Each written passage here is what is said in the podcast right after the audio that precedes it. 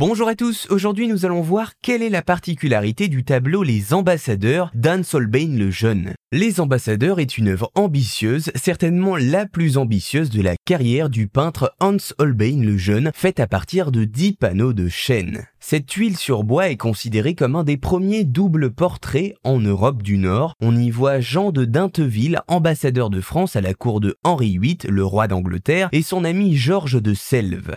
Réalisée en 1533, elle fourmille de détails, entre autres des instruments de musique, d'astronomie et de science qui reflètent l'idéal humaniste du XVIe siècle. Mais plus que cela, c'est un détail assez visible qui fait tiquer les spectateurs qui admirent cette œuvre. Dans la partie inférieure du tableau, un crâne déformé s'étale en diagonale. Il s'agit d'un des plus célèbres cas d'anamorphose, un procédé par lequel un objet n'est perçu correctement qu'à partir d'un certain angle ou dans une certaine position. C'est donc cette anamorphose qui a rendu célèbre ce portrait, anamorphose qui se retrouve être un crâne humain lorsqu'on la regarde sous un angle différent. En fait, ce type de déformation était assez populaire dans l'Angleterre des Tudors, dans laquelle Anne Solbein avait l'habitude d'évoluer et de produire des œuvres. Alors pourquoi un crâne humain et pas autre chose? Eh bien car c'est une des caractéristiques les plus représentatives des vanités. Vous savez, ces représentations allégoriques de la fragilité de la vie humaine qui étaient donc représentées sur des toiles. En ce qui concerne l'œuvre d'Holbein le Jeune, il y a donc deux façons différentes de regarder le tableau. La première est de le regarder de face assez classiquement pour admirer le calme des deux ambassadeurs, et la seconde est de le regarder sous un angle à sa gauche pour voir apparaître le crâne. L'histoire racontée par le tableau Les ambassadeurs, c'est en fait l'histoire d'un changement de perspective, d'un glissement de la représentation très formelle et assez classique de deux individus à une représentation stylisée d'une vanité.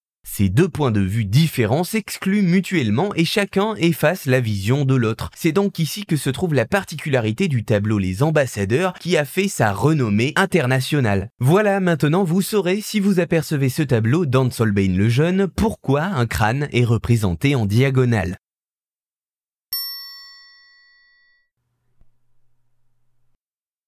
Fourmille de détails tels que des instruments de musique, d'astronomie et de science qui reflètent à merveille l'idéal humaniste